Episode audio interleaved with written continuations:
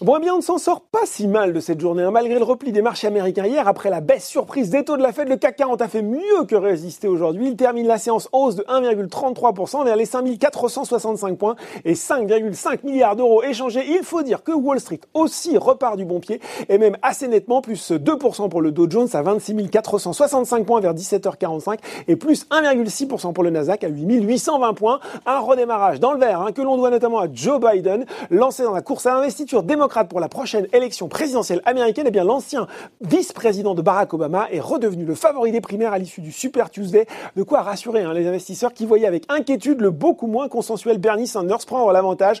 Autre bonne nouvelle, l'enquête ADP qui fait ressortir 183 000 créations de postes en février, au-dessus des attentes qui tournaient autour de 165 000. Et puis l'ISM Service qui a déjoué les pronostics, euh, terminant à 57,3 sur le même mois alors qu'une baisse était anticipée. Allez, on revient en France. Soitec dominait les hausses du SBF 101. Le spécialiste des plaques de silicium sur isolant destiné à la fabrication de semi-conducteurs a rassuré le marché. Il ne ressent pas à ce stade d'impact du coronavirus et a confirmé l'ensemble de ses objectifs sur l'exercice 2019-2020, dont une marge brute d'exploitation autour de 30% sur la base euh, d'un taux de change euro-dollar de 1,13. Ipsen se reprend de son côté après sept séances consécutives dans le rouge. Ça va bien aussi pour les valeurs défensives sur le CAC 40, notamment comme Engie, Veolia, Sanofi, encore Orange. Et puis, euh, deux titres progressent nettement après des résultats 2019 appréciés. Le premier, Eurofin Scientifique, plus 5,18%, qui a par ailleurs relevé son objectif 2020 d'excédent brut d'exploitation ajusté à 1,1 milliard d'euros contre 1 milliard auparavant. Et puis le deuxième, c'est Elis, plus 4,03%. Il affiche des perspectives optimistes, lui aussi, notamment la génération d'un free cash flow d'environ 320 millions d'euros pour l'exercice en cours.